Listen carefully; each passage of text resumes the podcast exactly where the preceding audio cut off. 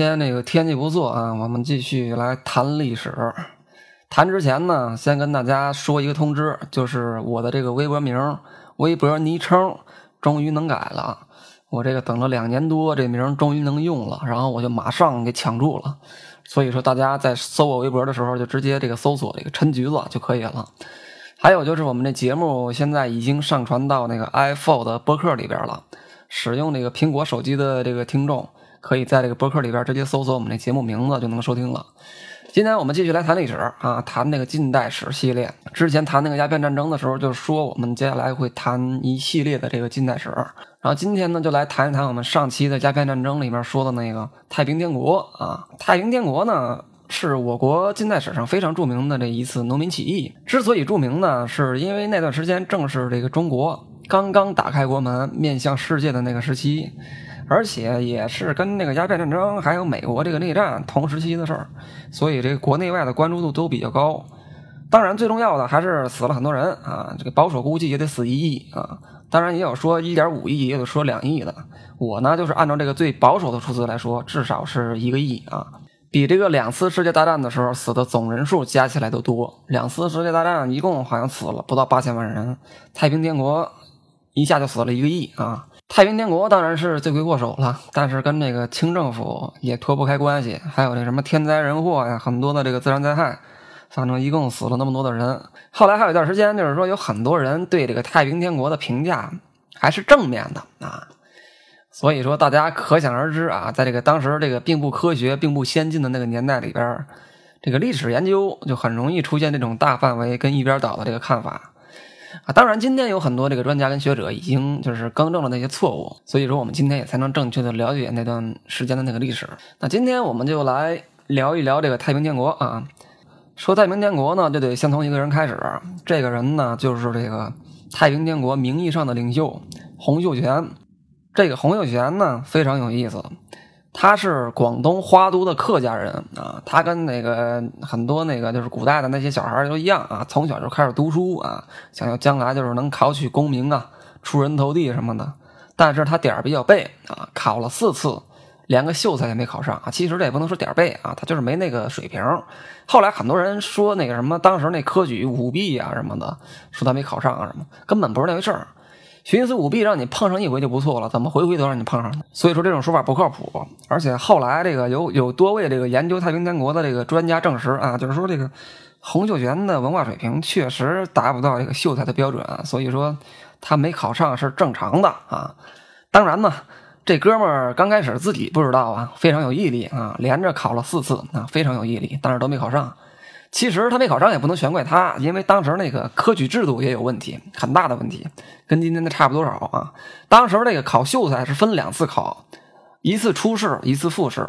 初试呢就是现考，洪秀全每次现考都中，但是一到复试的时候，每次都考不上，每次都不中。所以说这个也并不是简单的考试啊，是一非常折磨人的事儿啊。先让你看到点希望，再让你感到绝望啊，非常的刺激。一般的心脏不好的，没准当场直接病发就死考场里了。洪秀全就属于这种心理素质不太好的人。他前两次知道自己没考上，然后还一直就是安慰自己，就是给自己那个心理暗示，说没事儿说下次肯定能考上。但是第三次也没考上的时候，洪秀全就彻底崩溃了。据说还疯过一阵儿啊，天天得用那个锁锁在屋子里边，怕他出去咬人。家里人都以为他疯了啊，但是没想到啊，过了二十多天，这哥们儿又好了，又精神起来了。然后好了之后呢，就见谁跟谁说啊，说他做了一个梦，说梦里边梦见了一个白胡子老头这老头呢叫上帝啊，说这上帝非要收他当儿子，让他到这个人间来拯救这些就是受苦受难的老百姓嘛。然后他家里人本来以为他病好了呢，但是听他这么一说。又觉得他这病还得治啊，但是洪秀全自己认为自己是没疯啊，他认为自己是接受了这个神的旨意来下来拯救这个天下苍生的啊，而且非常坚定的这么认为。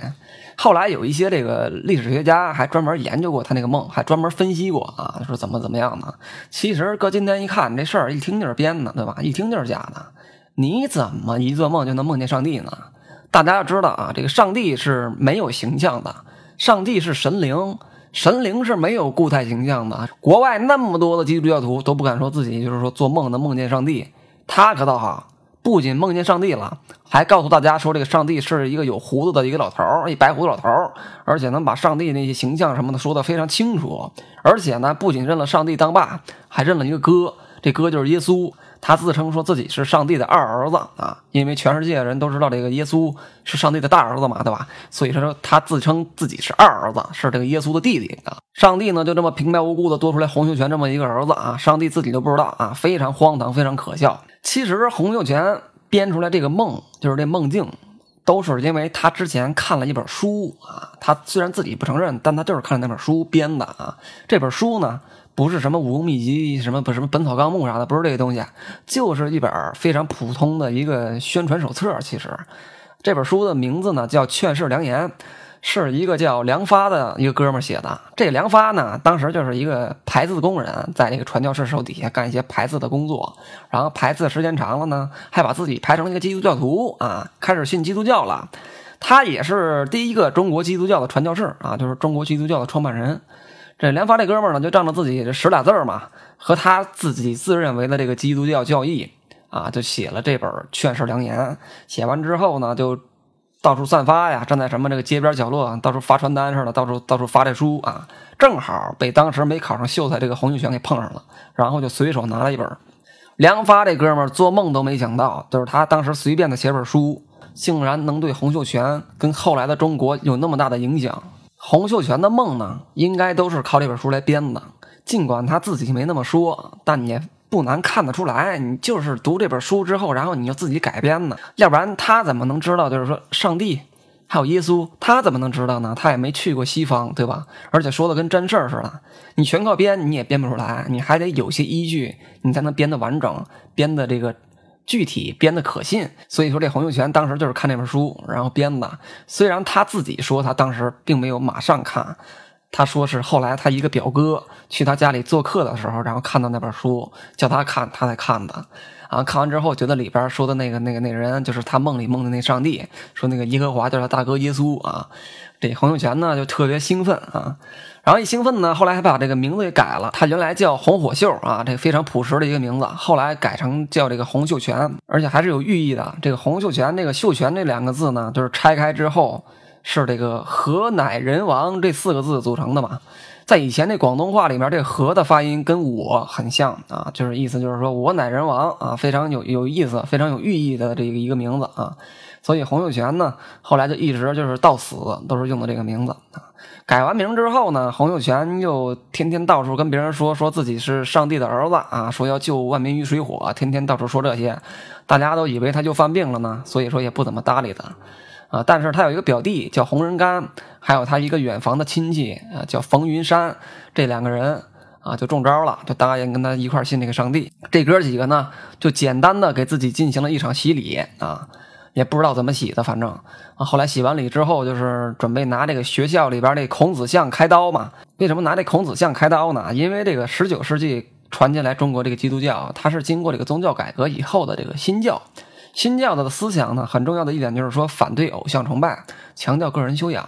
所以这洪秀全呢，就准备把那些供奉的什么孔子啊、玉皇大帝啊、太上老君这些他们牛鬼蛇神什么的雕像，就全都给砸了啊。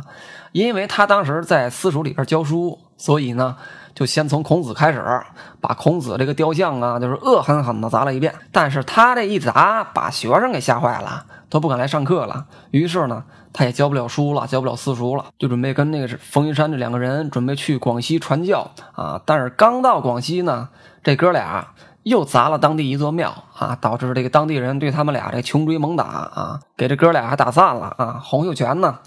呃，回到了广东，然后冯云山呢留在了这个广西紫金山，就是后来创立了那个什么拜的上帝会。洪秀全回到了这广东之后呢，他传教这事儿就被当地的那些就是中国的外国传教士知道了。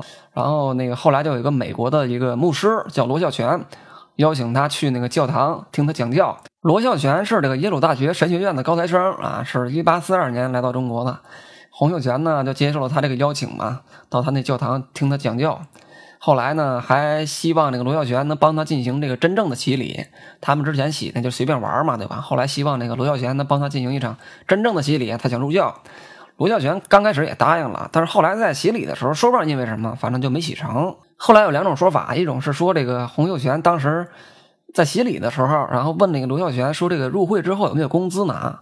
罗孝全一听这话之后，就是说这个洪秀全说他入会动机不纯嘛，所以说就是说他有别的目的啊，所以说就没给他进行洗礼。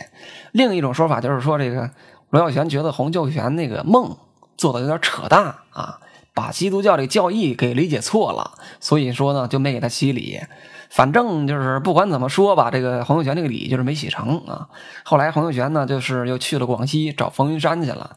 这个时候，这个冯云山在广西其实已经创立了这个拜上帝会，而且呢，不知道用了什么这个旁门左道啊，竟然收了三千多个信徒啊，非常牛逼。等于说，这个太平天国这个初期基本上是靠冯云山这个人呃创造的，靠他来形成的。因为这个洪秀全呢，除了砸庙，别的啥也不会啊，收人呢还得靠这个冯云山。后来很多这个太平天国就是被俘的那个将领都说，就是太平天国。初期的时候，基本上就是靠冯云山打下来的，靠他奠定的。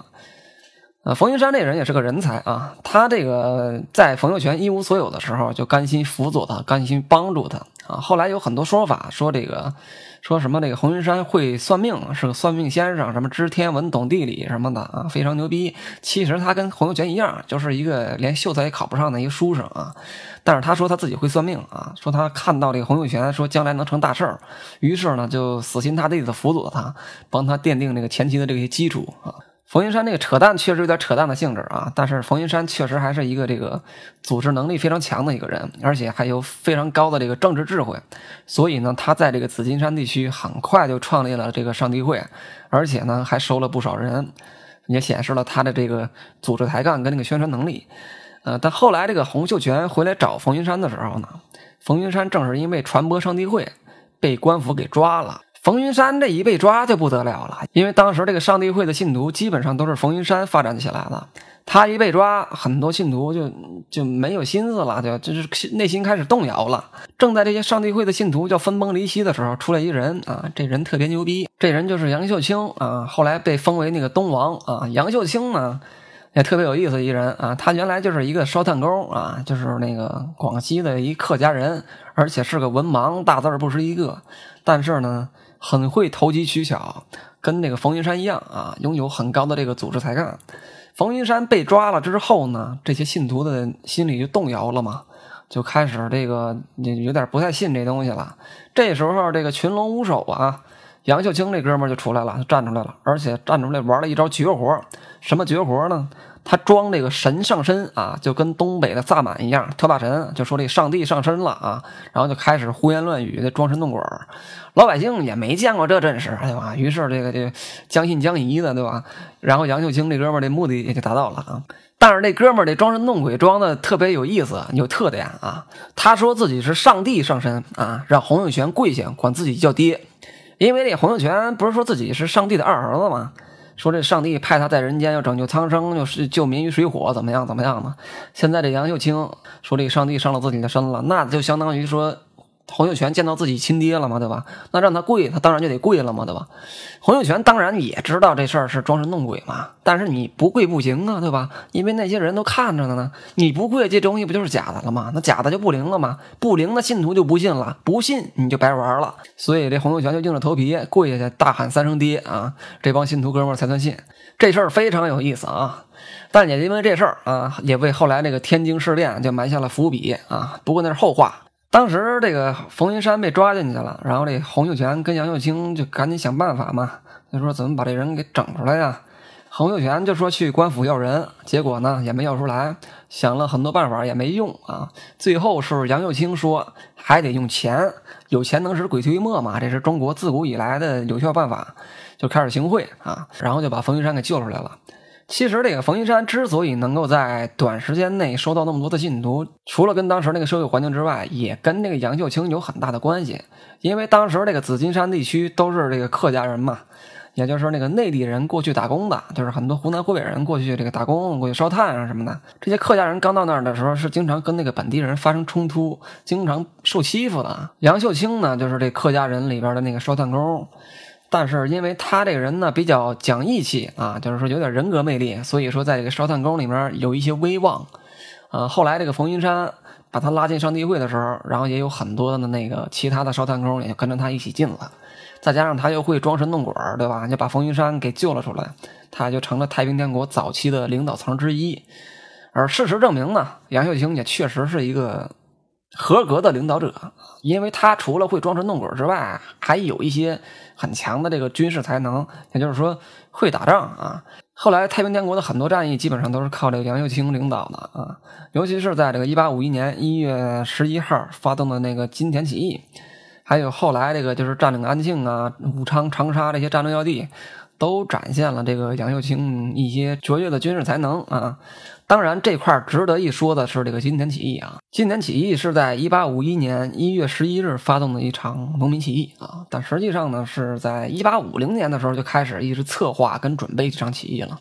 一八五零年四月三日的时候，洪秀全呢就自封为太平天王，然后开始召集这个上帝会的成员聚集在这个广西桂平的金田，呃，也就是后来发生起义那地儿啊，就是开始在那块厉兵秣马、日夜操练的准备起义嘛。有些人可能会问啊，说起义这个是掉脑袋的事儿啊，你横不能你这个就上来拿一个上帝，你就能把这成千上万的老百姓都给你忽悠着跟你一块起义吧？这个问题是对的啊，因为这洪秀全当时他不可能就是说只凭着一个虚无缥缈的东西就把所有人都给忽悠的一块造反，那不可能对吧？而是因为当时那个社会形势所趋，因为第一次鸦片战争之后没几年，英国就爆发了那个工业革命嘛，然后这个英国的制造业就发展特别迅猛。就开始生产出很多那种产品对外出口。中国之前被英国给教训了一顿，然后这中国也开放了对英国的对外这个通商港口嘛，所以中国就是英国眼里最大的出口国。然后源源不断的那些洋货就开始涌向中国了。但是这个洋货进来了，我们这手工业就要失业了，因为人家这洋货是用这个机器生产的，生产速度还特别快，而且质量还非常好。我们是用这个纯手工制造啊，这跟人家没法比。所以说，很多的这个工厂就破产了，然后这工人也跟着失业，吃不饱饭什么的。后来到了这个一八四七年的时候，又出现了很多这个天灾啊，在河南呐、湖北、广西这些地方，到处都是那个闹饥荒啊，吃不上饭什么的。清政府呢，那时候也拿不出来多少钱来赈灾，那因为刚打完仗嘛，刚打完败仗，还是还赔了不少钱。再加上当时那个鸦片呢横行，对吧？国有资产大量流失，所以说也没有钱拿出来就是救济灾民。即使拿出来那么一点儿，后来也被这个很多这贪官啊，在半路上就给中饱私囊了，都给贪了啊。所以当时这老百姓整天那个怨声载道的，活得特别不容易啊。洪秀全跟他的拜上帝会就是在这个环境下。开始迅速发展的，他靠着他爸是上帝的这个名义啊，收了不少这个信徒，外加上那上帝会的入会制度也特别有意思啊。就是说，你要是想要入上帝会，你就必须拿出你的全部财产放到这个上帝会的这个圣库里边，由上级分配。意思就是说呢，这个有吃的，大家一起吃，你别管你拿进来多少。你吃的跟大家吃的一样多，就是这意思。那这条规定就让很多这个贫苦的农民就特别高兴了嘛，因为他们本来就吃不上饭，连年灾荒，那基本上都快饿死了。这时候正好出来这么一个，就是说只要入会就能吃上饭的这么一个组织，对吧？他们肯定会选择加入啊。因为那些农民，他们当时基本上快饿死了。你想，他们能拿出什么财产入会啊？对吧？也就一身衣服，外加一条命，对吧？所以说，很多人就踊跃参加上帝会，啊，像石达开呀、韦昌辉呀这些地主，也是在那个时候加入的。然后，上帝会的这个成员就逐渐增加嘛。后来发展到这一八五零年金田起义之前，一共是有两万多名这个会众啊。这些人里边呢，也不全都是造反的，其实啊，有很多就是。跟着混吃混喝的，最终在这个一八五一年一月十一日，洪秀全三十八岁生日这一天，发动了这个金田起义，还有建立这个太平天国啊。洪秀全呢，自封自己是太平天王，就跟那个东汉末年那黄巾起义里边那个天公将军张角一样啊，特别有意思。太平天国这四个字啊，其中那太平不难理解，就是这个中国人常说的这个平安跟稳定嘛。天国这两个字是出于圣经啊，圣经里边，太平天国的目标呢，就是说在上帝的指引下，消灭人间的阎罗妖啊，实现天下一家共享太平的理想社会。多敢想啊！人类有史以来好像还没有这样的国家出现呢。他们称清政府为清妖啊，清政府称他们为长毛。叫他们长毛的原因呢，是因为他们刚开始反抗清政府之后呢，就开始不剃发了，开始留头发了。因为清朝时期那发型不是前面半个脑袋没头发，后面弄大辫子嘛，是非常空前绝后那种发型啊。太平天国的初期呢，太平军的发型更牛逼啊！前面半个脑袋是加长板寸啊，后面梳着一米多长大辫子，跟今天这非主流杀马特差不太多啊。外加上那时候就还没有什么洗衣粉啊，满脑袋上全是虱子，到处爬，跟那个染发似的啊。如而且他们还可以随意变换发型啊，如果觉得天气冷，还可以把辫子围在头顶当帽戴啊，特别有意思。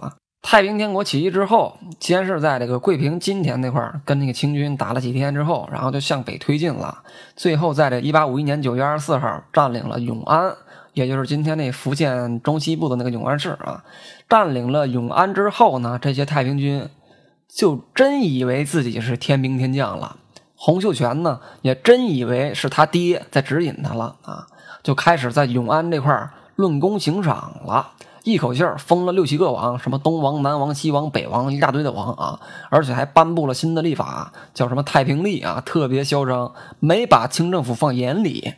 清政府这时候也知道，就是说，如果再让这个太平天国这么下去不行了。刚开始他们是没当回事儿的，后来就发现这样下去不行，所以说就准备派这个大军去剿灭。但是派出去的这个绿营兵还没打过太平军啊，接连丢了好几个城市啊。所以说，最后这个咸丰皇帝没招了，外忧内患，满人还不顶用，于是呢，就决定用这个汉臣。于是，在一八五三年下令啊，让正在这个湖南家里边守丧的这个曾曾国藩啊，跟其余三十多位这个汉族的地方官就组织地方武装剿灭这个太平军。然后曾国藩就在这个老家湖南这个湘乡啊，建立起一支非常重要的这个军事力量，也就是那个后来的湘军啊。曾国藩呢，也因此正式步入这个晚清的历史舞台。除了曾国藩之外呢，还有这个李鸿章啊、左宗棠、胡林翼啊等一批后来这个北洋时期的这个呃名臣啊，都是在这个时候起来的啊。但那是后话啊。在这个一八五三年三月十九号啊，这个太平天国攻占南京啊，并把这个南京改为天津，当做太平天国的国都啊。后来呢，又陆续攻占了这个镇江跟扬州。没过几年呢，就大败清军，收复了这个武昌。这个时候，太平天国基本上是占领了整个长江流域啊，可谓是声势浩大，声势滔天啊！很多的这个外国人这时候也比较关注这场军事运动，也过来这个遣使，然后过来看看这怎么回事啊，来建交啊或者怎么样。太平天国呢，这个时候也成了这个国际上的一个焦点，但这也是太平天国就是说所能达到的最高的这个顶点。从那之后，太平天国这国运就开始一路下滑，直至走向灭亡。原因呢是这个太平天国内部出了很多问题。首先就是太平天国当时的一些制度建设啊，非常有意思，特别的好玩啊。太平天国刚进了南京之后，就是到处烧杀掠抢啊，不分男女老幼，见人就杀啊，其死亡人数不次于后来二战时期的南京大屠杀啊。所以今天有很多人说，最早的南京地方人就是说都被后来的日本人给杀光了，其实不是。早在太平天国的时候就没剩多少了。后来的南京人呢，都是各地的难民啊，聚集在那儿，然后形成的一个新的群体。南京这地儿一直都是比较多灾多难啊，因为它是这个六朝古都嘛，自古以来都是这个兵家必争之地，所以是经常就是有一打进城，然后就开始大肆屠杀的这种例子。太平军进了城之后，当然也不例外了，尤其是他们都是一帮流民草寇，那进去之后更得烧杀掠抢啊，对不对？然后还把这个南京改名为天津啊，就是当做太平天国的这个首都啊。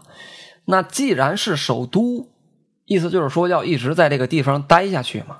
那既然打算一直在这儿待下去，一直在这儿生活下去，那就得好好治理嘛。于是呢，这洪秀全就跟他这个领导班子，然后弄出来一套社会制度跟那一些管理办法，非常搞笑啊，都是一些让人匪夷所思的一些规章制度啊。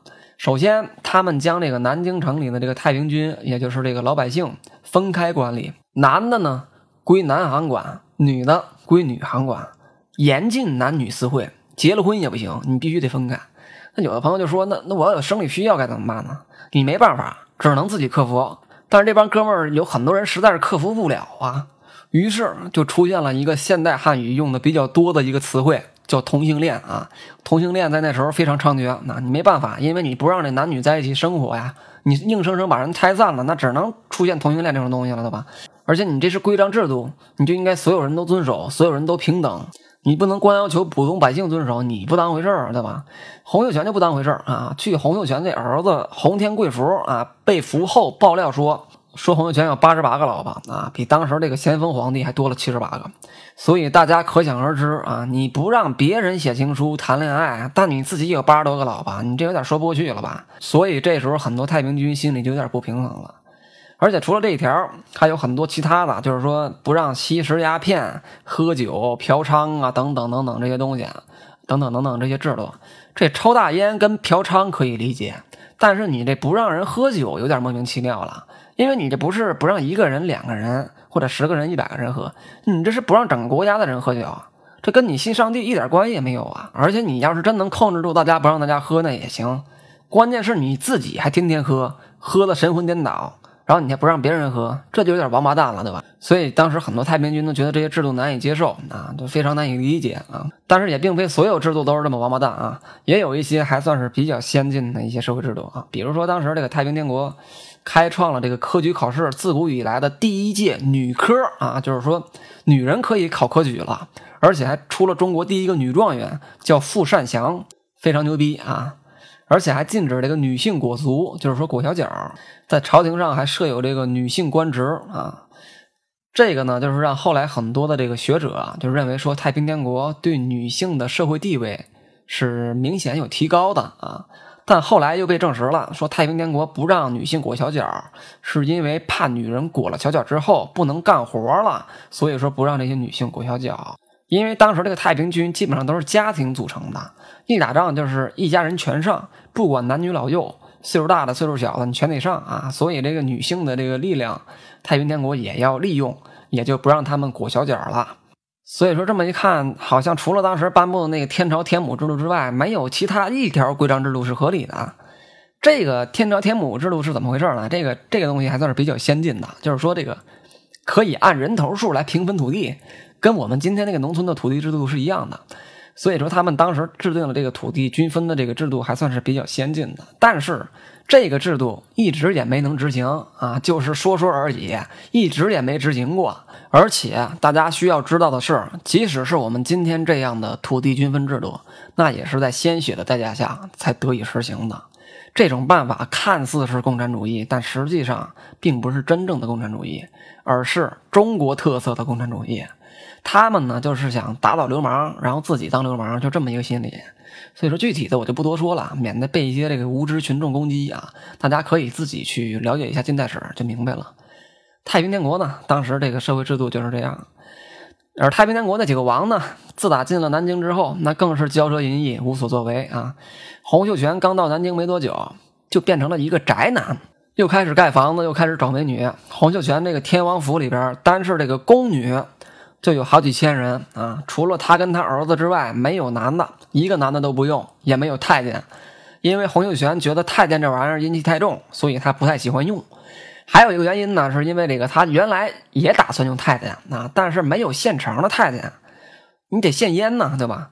但是太平天国里边都是一些农民，也没有人会腌太监呢，那不是你腌鸡蛋、腌鸭蛋那么简单，你腌不好就腌死了，对吧？所以说后来说不知道在哪儿弄八十多个小孩儿。准备把这八十多个小孩腌成太监，但是没想到实验失败，一下死了七十多个啊！所以这洪秀全就对这个太监这茬就没兴趣了。本来他也不喜欢太监，这回正好全是女人，于是呢就弄了几千个这个，你说是侍女也好，是保姆也好，还是小三儿的都无所谓，反正这个洪秀全高兴就行。洪秀全一高兴呢，就开始闭门不出了，伪装成一个宅男啊。据史料记载，洪秀全从1853年进南京到1864年去世，这期间一共是十一年。这十一年里，洪秀全一共就出过一次家门，其余的时间全都是在家里待着啊。在家里待着干啥？我不说，大家也知道啊。当然，他这个家也是比较大的。这哥们儿刚进南京第二个月，那就开始研究给自己盖房子，把原来那个江南总督府给拆了，然后盖上自己这个天王府了。他这天王府呢，就十多里地那么大，那豪华程度呢，不次于北京的故宫啊。听说中间呢还让火给烧了一次，烧完之后他又重新盖的，盖了两次才盖完。所以洪秀全呢就在自己这个占地面积十多里地的这个宅子里，这个家里天天啥也不干，就造小人啊，一造就造了十一年啊。唯一出去的那一趟是出去干啥了，咱也不知道啊。总之洪秀全呢就是打死不出门啊，但是他不出门，他家里却每天都往里进人。这些人呢，当然都是一些女人了。当然，这女人肯定也都是以美女居多了，要不然这哥们儿也不能这个连续十一年都不出门啊，对吧？宅成一个隐士了都快。这就是洪秀全进了南京以后的这个慌乱的生活啊，啥也不管了啊，天天宅在这个家里，把这个党政军这大事儿全都交给这个杨秀清管理。杨秀清这哥们儿呢，那也不是等闲之辈呀，对吧？你要说花钱跟败家，他比洪秀全更牛逼啊。杨秀清跟洪秀全还不一样，洪秀全喜欢宅在家里，杨秀清呢就喜欢出门溜达啊，而且一溜达那个排场还特别大。据史料记载，杨秀清出行的这个仪仗队就一千多人，排场特别大。你就是在南京城附近转悠一圈，你至于弄这么多人吗？你又不是上什么外，上什么美国，上什么日本，你至于弄这么多人吗？比乾隆下江南的人都多。而且杨秀清作为太平天国当时名义上的二号人物。实际上他是控制者，他掌握这个党政军大权啊，他拥有了大大小小一共五十多个老婆，当然那个跟洪秀全是没法比了啊。但是杨秀清呢特别无耻，无耻在哪儿呢？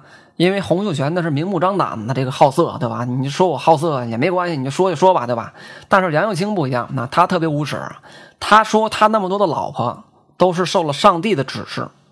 因为大家知道他经常那个上帝上身嘛，这这这动不动就装神弄鬼的胡言乱语，对吧？总把自己当成上帝，对吧？不管干什么事儿，他说都是上帝允许的，而且把老婆这个事儿也赖上帝那块儿去了，特别无耻。无耻的当然也不止他们两个啊，那几个王基本上都差不多，都是一路货色啊，因为他们呢这都是一个地方出来的嘛，而且都是一个阶级，不是农民就是文盲，对吧？最重要的是一个花钱，另一个也不能干看着呀，对不对？所以那几个王都是那样啊，骄奢淫逸，肆意挥霍，连家里面那个尿壶都是金子做的啊。据后来潜伏在南京的清政府间谍统计啊说，太平军在这个一八五三年刚进南京的时候，国库有一千八百多万两银子。不到半年就剩下不到八百万两了，然后又过了没两个月，就剩下不到一百万两了。干啥了？不知道，咋花了？查不出来。当时整个大清帝国全年的收入也就三千多万两，他们这几个王，应该叫王八蛋，不到八个月就花了全国收入的一半啊，令人发指。一直到今天，那钱跑哪儿去了，也说不清楚。后来那个曾国荃就是打进南京之后，把天王府给烧了嘛。然后有些人说这个是曾国荃把那钱给私吞了，说烧了这个天王府是为了掩人耳目，但也没有什么真正的这个历史证据，嗯，都查不出来啊。当然这都是后话啊。这其中还发生了很多这个有意思的历史事件啊。最重要的呢就是那个天津事变，那也是改变太平天国命运的一次事变。这次事变呢其实也很简单啊，就是太平天国的这个统治阶级内部出现了一些矛盾啊。内乱了，开始，因为大家知道啊，这洪秀全是太平天国名义上的领袖，而这个上帝的概念呢，呃，最早也是他弄出来的，然后才有冯云山跟他一起收的信徒。但之前说过，在紫金山的时候，冯云山被抓进了官府啊，那段时间那个维持上帝会内部的就是这个。杨秀清啊，杨秀清呢靠这个装神弄鬼啊，迷惑那些信徒，然后来维持这个内部团结。那时候洪秀全还在广东呢，而且洪秀全并就是说没有为最初的这个上帝会做过太多的贡献，主要都是靠这个冯云山。杨秀清呢，自然也是更尊重这个冯云山了。但是后来这个冯云山死了之后，加上那太平天国这个地盘壮大之后，得了南京之后。杨秀清的这个权力就越来越大嘛，所以实际上呢，他是当时太平天国实际的控制者，而洪秀全呢，就是整天宅在家里的一个宅男嘛，对吧？这权力越来越大，这杨秀清就想取而代之了嘛。但是这哥们儿啊，是有这心，也有这能力，就是慢了一步，下手晚了。他呢，先把自己就是说要篡权夺位这心思给表露了出来，但却没有马上那么干。大家应该都看过《三国演义》啊，里边那个司马懿，对吧？隐忍了十多年啊，就为了一次机会，一击必胜，就把曹魏给篡了。这是多么牛的人才啊！可是杨秀清就没有司马懿那样的见识。杨秀清还没准备对洪秀全动手呢，就先把这个心思给表露了出来。那洪秀全知道他想取而代之，那当然就会想一些办法了。于是呢，就先下手为强，叫了那个北王韦昌辉跟那个燕王秦日刚，然后就连夜回京嘛，清君侧，然后就杀了这个杨秀清啊。韦昌辉这哥们呢，他本来就跟这个杨秀清不和，因为杨秀清当时是九千岁嘛，洪秀全是万岁，杨秀清是这个名义上是一人之下万人之上，管着下面那些王，其实他是实际控制者嘛。杨秀清对这个韦昌辉就不怎么样啊，然后韦昌辉呢对杨秀清也一直就是怀恨在心，最后接到了这个洪秀全的密旨之后，马上率大军回到南京，把杨秀清给杀了，而且他不仅杀了杨秀清，还杀了他全家跟他那党羽一共五千多人，连条狗都没放过，而且没过多久之后又把杨秀清所有的那些部下全部斩尽杀绝，一共是两万多人，非常残忍。洪秀全一听这事儿就不高兴了，因为他的命令只是让韦昌辉杀杨秀清一个人，没想到他把杨秀清全家都给杀了，所以呢，对这个韦昌辉特别愤怒。但是这个韦昌辉这时候根本也没把洪秀全怎么当回事儿啊，因为他这军队已经进城了，对吧？现在他控制的这个南京、这个天津，所以说他说了算，他比杨秀清更嚣张、更为所欲为。后来一王石达开就是因为听到这事儿之后，然后从湖北回来，就是说。兴师问罪嘛，就是说你这人杀太多了，就在这埋怨这个韦昌辉。就因为多说了几句，韦昌辉这哥们儿一气之下又把石达开全家给杀了。幸亏石达开早有预感，提前跑了。石达开跑了之后呢，没几天又回来了，而且是带着大军杀回来的，要杀了这个韦昌辉啊。后来那个当时那个天津的那个洪秀全跟老百姓都吓坏了嘛，因为这个兵临城下了，对吧？也不知道这个石达开是不是真的要清君侧呀，对吧？最后洪秀全下旨说要杀了韦昌辉，韦昌辉呢也是因为这个杀人太多，然后不受待见，所以说呢后来就有很多人背叛他，后来就被被被被杀了这个啊。然后石达开就开始进了这个天津嘛，就进了南京，然后很多文武百官就首推石达开，说让他当这个九千岁嘛，就让他主持朝政，因为石达开是一个非常牛的一个军事人才，他打清军从无败绩，常胜将军。但是洪秀全不同意，因为他怕石达开会像杨秀清那样啊篡权，所以呢，最后他让自己的两个哥哥，一个叫洪仁发，一个叫洪仁达，跟石达开一起执政，而且封他的两个哥，一个叫安王，一个叫福王，就这样把这个权力给分化了。洪仁发跟洪仁达这哥俩是十足的酒囊饭袋，让他们俩来管朝政，那跟扯淡差不多。石达开一看这个洪秀全完全不信任自己啊。而且他继续留在那儿也施展不了自己的才华，所以呢，就带着这个大军跟很多这个文武百官就离开天津走了。这一走呢，就再也没回来。直到后来在那个成都投降啊，然后被凌迟处死。石达开死的时候才三十二岁，非常年轻。石达开这个人是非常牛的一个人啊，这值得说一说。你想，三十二岁就能做太平天国的这个翼王，五千岁那不是一般人能干上的。石达开呢，他是这个太平天国。早期的几个将领之一啊，他参加过那个金田起义，后来呢，由于他这个战无不胜啊，跟人格魅力，被封为义王，成为这个仅次于洪秀全跟杨秀清的太平天国的王爷。他这一生非常的跌宕起伏啊，也非常悲惨。他十九岁就开始带兵打仗，二十岁就封王，然后一直战无不胜，直到这个三十二岁的时候被打的带着自己的五岁儿子出城投降，然后最后被凌迟处死，他割了好几百刀啊，活活割死的。事实上呢，他是太平天国里边唯一一个，就是说能够称得上是英雄的人。前期的战场上他是战无不胜，打一场赢一场就没输过。当然也很多也都是小仗啊。但是他跟曾国藩的湘军交手过，而且还打赢了曾国藩。所以后来曾国藩对石达开的评价也算是挺高的。但是这哥们儿的这个命运也是因为这次离开这个天津而改变的。很多人说他是因为洪秀全不信任他。让他的两个哥哥跟他一块执政，所以他不满意，然后带兵离开的那个南京啊。其实我觉得这只是一方面，因为他当时这个重兵在握嘛，也不一定说就是非要听洪秀全的这个安排。之前那杨秀清跟韦昌辉不就是那样吗？但石达开跟他俩不一样的是，石达开是一个非常有英雄气节的一个人，他不想篡权。那你既然不想篡权，你就得不到重用，那就只剩一条路了，就是走了。于是他就带着二十多万人走了。从这儿也能看出来啊，洪秀全其实也管不了他，因为他并不是说说走就走，他还带了很多人一块走呢。这些人当然都是他拉着一块走的，对吧？他一下带走了那么多人，那天津城里面其实没剩下啥了，所以也导致清兵后来没费多大力气就包围了那个天津嘛。石达开走了之后呢，他又打了很多个地方啊，但基本上都是屡战屡败了。后来，之前他是常胜将军，但是从天津走了之后，就开始变成常败将军了，一次也没赢过。最后呢，在四川的成都的时候，他就这个心灰意冷了啊，不想打了，想出去投降了啊。在这之前呢，他带出来那个二十多万人啊，大多数又背叛他，又离他而去，又回到了那个天津啊，因为他们觉得这个石达开没心思打了，他们觉得跟错了这个统领啊，于是又离开这个石达开，又回到了那个南京啊。石达开呢，也是彻底死心了。然后就带着老弱病残跟儿子，然后就出去投降了啊！最后呢就被凌迟了啊，非常悲惨。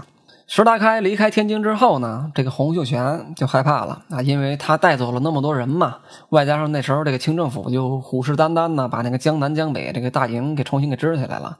洪秀全这时候也没有可用的人呢，于是就提拔了一些新人将领啊，李秀成也就在这个时候得到了重用，被封为这个忠王啊。李秀成跟那个杨秀清、肖兆贵那些王是不一样的，他是靠着自己的本事啊，一步一步当上了太平天国的王爷。他非常有军事才干啊，也有这个组织才能。他先是攻破了这个清军的江南大营啊，又占领了那个苏州，而且把苏州治理的非常好。苏州那地方自古以来就是一个鱼米之乡。就是一个产粮的地方，所以说李秀成把那个苏州管得特别好。当然他自己也没少敛财啊。据说他那皇冠也是纯金做的啊。洪秀全的皇冠十六金，他的八金都是纯金做的，都挺沉啊。后来据说也是因为漏财，在逃跑的时候被热心村民给举报，然后才抓住的啊，非常有意思。除了李秀成之外呢，还有一个人，就是他之前那个表弟洪仁玕。这哥们儿就是洪秀全最早的那个信徒之一嘛。当年他们哥仨就是随便研究研究，然后给自己给洗礼了嘛，然后就那个自己组了这个什么上帝会嘛，特别有意思。当年那个洪秀全拉着洪仁玕跟他一块儿去传教的时候，洪仁玕没去啊，因为洪仁玕那时候比洪秀全小九岁呢，可能是这个家里不让啊，外加上当时这洪秀全整天疯疯癫癫的，被人家称为病人，所以还未成年的洪仁玕就没上那个当啊。但是后来这个洪秀全造反之后就不一样了。清政府知道洪秀全造反了，于是就派兵到那个洪秀全的家里，把他家里人全杀光，把他们村子里面的人也全杀光。但凡是跟那个洪秀全有关系的人，全杀光，而且诛九族，把祖坟都给刨了啊！洪仁玕呢，就是一个侥幸的生还者，他因为这个洪秀全做的孽而被这个清政府追杀，最后呢，一直跑到了那个香港，上了岛之后才算安全。因为当时那香港已经被割让给英国了嘛，所以他在这个香港才活了下来啊！不仅活了下来，他在那儿还碰到了，就是说他跟洪秀全原来在广东基督教堂里面见过的那个美国牧师、美国传教士罗孝全。这哥们儿刚到香港，那也无依无靠的，也不认识谁，对吧？也不懂英文，于是就跟着这个罗孝全混了啊，然后做了一个传教士。后来在香港待了很多年，就学会了很多英文，就见过了些世面啊，知道这个外国人的世界是什么样的。然后就就变得自己好像什么都懂啊。后来呢，他知道这个太平天国占了南京之后，就觉得太平天国起事了嘛。然后他就想着去南京找他那个表哥洪秀全啊。于是呢，在后来这个天津事变没多久，洪仁玕就过来了。他这一过来，洪秀全的兴奋都快哭了啊！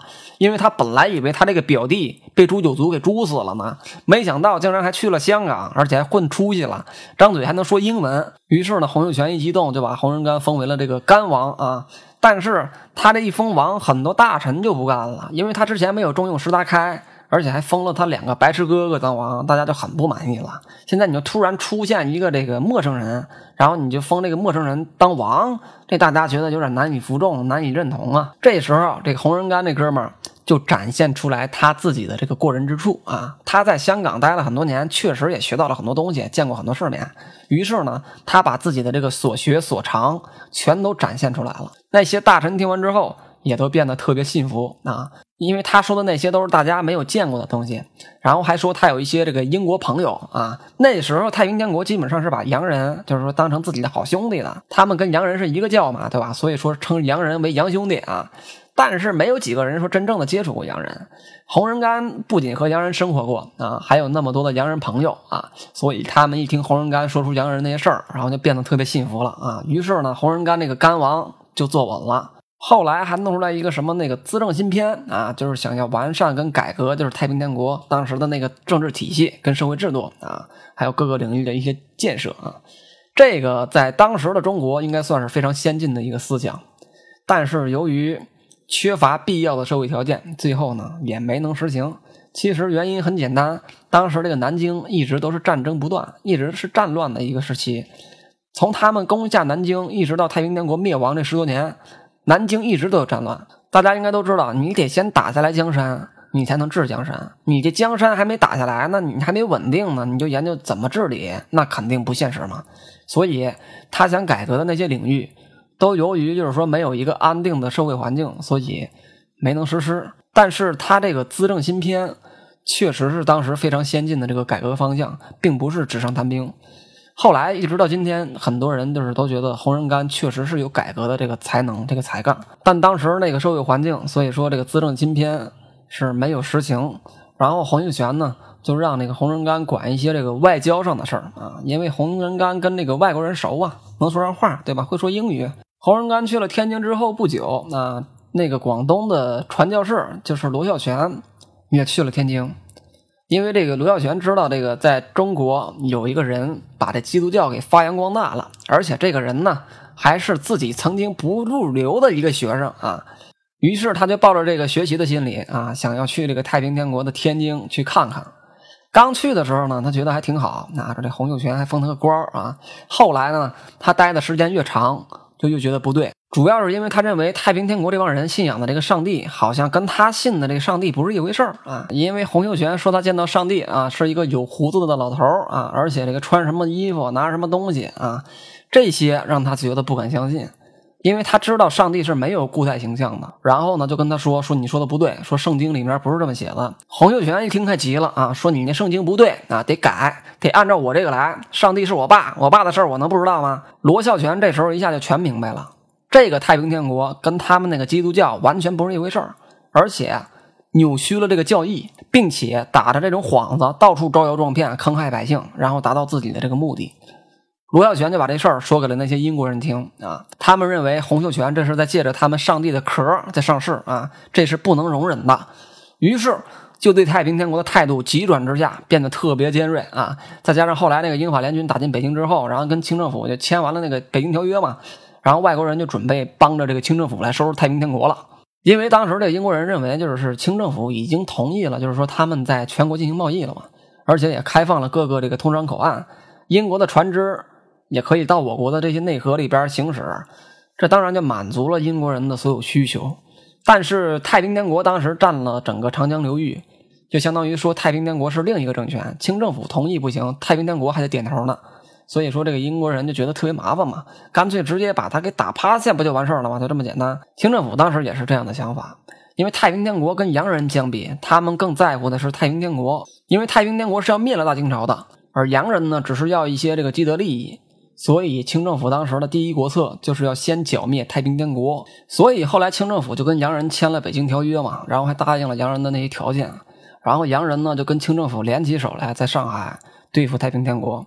也就是后来有了几百人的那个华尔洋枪队啊，然后抵挡住太平天国的那个故事，结果是可想而知的啊。因为太平天国错过了最佳时机，所以说注定就是失败的。后来太平天国就是这个兵败如山倒嘛，占领的城池基本上也全被清军给攻克了，然后四面八方呢就是合围天津。最后，李秀成带着二十多万大军跟湘军打了四十多天，然后也没打过曾国藩。最后，这个天津就被围得水泄不通，然后断水断粮。当时，这个李秀成还建议洪秀全说放弃这个天津，向别处发展，因为天津当时啥也没有了嘛，一点吃的都没有了，在那继续待下去就是等死嘛。但是洪秀全不干，他说上帝会救他们的啊。其实他就是一个暴发户的心态啊，他就是怕自己得到这一切，盖的那个大房子，八十多个老婆一下全没了，而且呢，他那时候已经。病入膏肓了，也没有几天活头了，所以他那个时候就是每天神情恍惚的啊。本来他脑袋也有点问题。就经常疯疯癫癫的，在快死之前说这个上帝要来救他，这也不奇怪。后来洪秀全在一八六四年六月一号儿童节这天病死了啊。曾国藩后来上书说是服毒自尽啊，其实应该是病死的，因为这个七月十九号清军才攻进南京嘛。洪秀全是在六月一号死的，他死了一个多月了，所以应该是病死的，这个很正常啊，因为他后宫的那个保姆。和小三儿什么这个那个的加一块五六千，对吧？你搁谁谁也活不长啊。然后这个洪秀全死了之后，就是他那个儿子嘛，洪天贵福啊继位。后来那个城破的时候，也被这个洪仁玕给带着逃走了。但是呢，也没几天，就给抓回去给杀了啊！清军进城之后就是一顿烧杀掠抢啊，跟太平军也差不多啊。首先就奔着那几个天王府去了，因为都知道这个洪秀全的天王府里边连那个尿壶都是金子做的，所以说都想去抢点这金子、金银财宝啥的。但是据说啊，到了那儿之后没发现什么金银珠宝，啥都没找着。于是后来就有人说太平天国有宝藏啊，吵得沸沸扬扬的。到底有没有呢？这咱也不知道啊。反正我是没见着。天津事件以后啊，其实也就标志着太平天国这个政权瓦解了，因为其他那些在各地的都是一些散兵游勇，反正也翻不起多大的浪啊。后来也都被清军那个。一一击破了，但是后来有一些这个专家跟学者研究说，说这个太平天国失败以后，有很多太平军为了摆脱这个清兵的追捕，逃到了海外，然后到了秘鲁那地方，然后还差点就建国啊，非常有意思。太平天国呢，从一八五一年到一八六四年这十多年的时间里，使中国的人口锐减百分之四十，按人数算是损失一点六亿。这个是清政府的户部清册上记载的，当然后来有说死一亿的，也有说死两亿的啊，但都是以亿为单位，没有低于亿的。可想而知，这场农民起义给中国人民带来多大的代价。两次世界大战的死亡总人数加起来也才不到八千万，太平天国十三年就减少了一点六亿的中国人口，多牛逼！当然，这个数字也并不完全准确啊，我只是按照相对可靠的记载来说的。后来，在这个清末民初的时候，啊，还有一大群这个学者对这个太平天国的评价很高呢，啊，特别让人难以理解。但是这个历史研究呢，就是会有不同的声音嘛，这个很正常。等这个史料全部都调查清楚了，事实就会更加的明了了。太平天国这事儿肯定不会成功，注定是失败的。为什么呢？因为大家看看那几个人啊，洪秀全啊，一个神经衰弱、整天疯疯癫癫的一个病人，还有这个装神弄鬼的这个梁梁秀清跟萧朝贵，对吧？还有那个滥杀成性的韦昌辉，都是这号的人，对吧？你虽然说也有像那个李秀成跟石达开，还有什么冯云山这样能能善战的人啊，但你毕竟缺少这个国际大局观跟有有政治头脑的人，对吧？你好不容易有一个组织才能的冯云山，你还死的那么早，所以太平天国最后的这个失败是正常的。因为他们这几个人呢，都是一个地方出来的嘛，对吧？都是一群农民、烧炭工、文盲、黑社会，都是这样的人。文化程度最高的还算是洪秀全，还考了四次秀才没考上。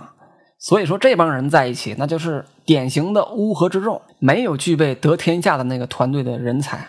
让他们搞搞宣传还行，让他们打天下那就太扯淡了啊！因为在那个年代，这老百姓本来就民不聊生啊，外加上这个洋人的压榨。又赶上那个天灾，对吧？政府又不管，他们能怎么办？他们就在等着一声造反，然后跟着这个揭竿而起混饭吃。所以这哥几个就是赶上了那个好时候啊，振臂一呼，然后借着这个上帝这壳开始进行路演，进行上市啊。但是你能成事容易。你要想得天下，那就是另一回事了，因为你得跟另一个大哥 PK，对吧？但是你根本不具备那种 PK 的能力啊，对吧？刚开始打了一些胜仗，那是因为老百姓要吃饭，再加上清兵的绿营兵也确实不堪一击。但是后来太平军进了南京之后，就把这些文盲跟这些农民的短板暴露出来了，就跟暴发户一样啊！突然有钱了之后，就变得这个穿金戴银呢，每天贪图享乐，然后不思进取。当时这哥几个不就这样吗？对吧？每天骄奢淫逸的，啥也不干，上千万两的银子让这哥几个不到一年就给败花光了，最后在那坐着等死。其实太平天国刚占了南京之后，如果能派大军北伐，或许还有点希望，因为当时这个英法联军也在天津跟清政府对着干呢。但是这帮哥们儿可能压根就没那么想，因为从他们这个实际行动就能判断出来。就派了区区两万人，跟两个这个都听都没听过的两个丞相啊，就去打北京。这个丞相可不是，就是说以前那个什么唐朝、宋朝那同那那个丞相啊，这个丞相是一个中级别的官啊，就就好像都没有团长大呢那官然后就派那么两个团长去打北京了啊。北京周围当时光天津就有十多万的清兵，还不算其他地方的。你就派区区两万人，你就想去北伐？你这不是找死吗你？知道的以为你是去北伐了，那不知道的以为你是大型旅游观光团呢，对吧？所以最后啊，就闹了个全军覆没啊，非常有意思，非常滑稽。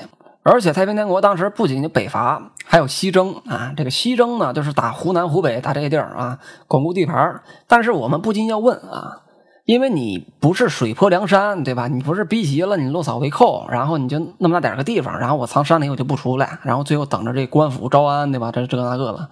你们可是太平天国呀，对吧？你们都建国了，都有国号了，对吧？那你们的目标应该只有一个，就是推翻清政府，解放全中国，对吧？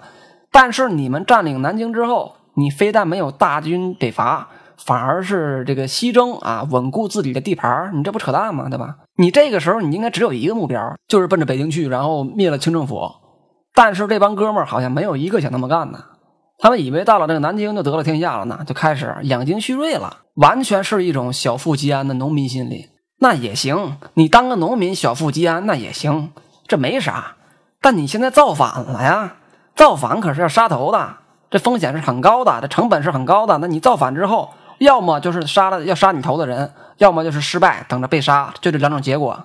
这时候你就不能有这种小富即安的心理了。但是这帮哥们儿可能压根儿就没想推翻清政府，只是想要点荣华富贵啊，所以呢错失了这个最佳的时机，所以也就导致了太平天国的必然失败。洪秀全啊，其实就是相当于一个这个象征性的领袖啊，就跟今天那个日本天皇一样啊，是国家的形象、国家的牌面，但实际上国家的治理还得靠内阁。但是这事儿呢？还确实是因为他那个梦而起，所以说特别搞笑啊。后来有些这个专家研究说啊，说这个洪秀全其实在第三次落榜之后就已经有点神志不清，这个心理就出现问题了。你正常人谁天天冒着生命危险去砸庙啊，对吧？所以说由此可见，他在那个时候心里确实起了一些变化啊。他之所以能有后来这个跌宕起伏的一生。都要感谢他那个远房的亲戚冯云山啊，是冯云山把他摆到这个位置上的，直到他死。当然，这哥们儿这一辈子也活得挺好啊，因为除了开始那几年没考上秀才，后来基本上都是在这个吃喝玩乐、雪月风花中度过的。所以说，造反对他来说是值了啊，但是对于其他的老百姓来说就不值了。那因为死了那么多人嘛，对吧？只要是个人就会算这个算数。所以我个人认为啊，幸亏太平天国没成功，太平天国要是真成了。那后来有没有辛亥革命就不一定了，对吧？没准今天还是帝制呢，对吧？按照太平天国那社会制度，大家不能交女朋友啊，不能喝酒，还不能跟自己老婆一块睡觉，那天天起来还得跪拜上帝啊，太可怕了啊，难以想象啊。太平天国呢，也是直接导致了这个第二次鸦片战争跟那个清政府签订《北京签约》的罪魁祸首，因为他们是打着这个要推翻清政府的口号啊，让这个清政府呢不得不把他们放在这个首要的敌对位置上啊，也就有了后来这个《北京条约》跟中国的这个一蹶不振。如果唯一能说出太平天国一点好的地方，我觉得呢，就是他们让那个曾国藩、李鸿章、左宗棠、胡林翼这些晚清的重臣出现在了这个历史的舞台上。如果没有太平天国，这些人可能还在家里这个守丧的守丧，赏花的赏花啊，那可能就不会出现在后来的这个晚清的历史当中了啊。正是因为太平天国逼的这个咸丰皇帝没办法，才开始用这些汉人的力量。也正是因为有了这几个人，才让这个清末的中国形势变得逐渐好转，也才有了后来的这个师夷长技以制夷，派人出国留洋啊，学习西方先进技术。啊，才有了我国自己的海军、自己的工业，也有了后来的北洋政府。这些跟太平天国也是分不开的。当然，那些都是我们以后要讲的事儿啊。今天我们就是先了解一下太平天国。本来太平天国这期呢，我是准备分几期来讲的，但是这个说着说着就兴起了，加上之前调查的一些这个，呃，一系列的这个历史资料啊，就索性就是两次给他讲完吧。当然，我讲的这些也是大范围的概括啊，算不上深啊，但是也。不浅，因为其中有很多事儿已经查无可查了，你就找不到记载。即使是研究太平天国的专家也是一样，找不到一手的资料。所以，我们今天呢是尽量把那段时间的这个历史人物还有那个过程讲给大家，让大家能够很快速的就了解那段时间的历史知识。好了，太平天国这一期我们就先聊到这儿啊！有喜欢我们节目和历史的朋友啊，可以关注我的微博陈橘子。我会在微博上呢跟大家交流，还有探讨一些历史知识。今天就先到这儿，我们下期再见。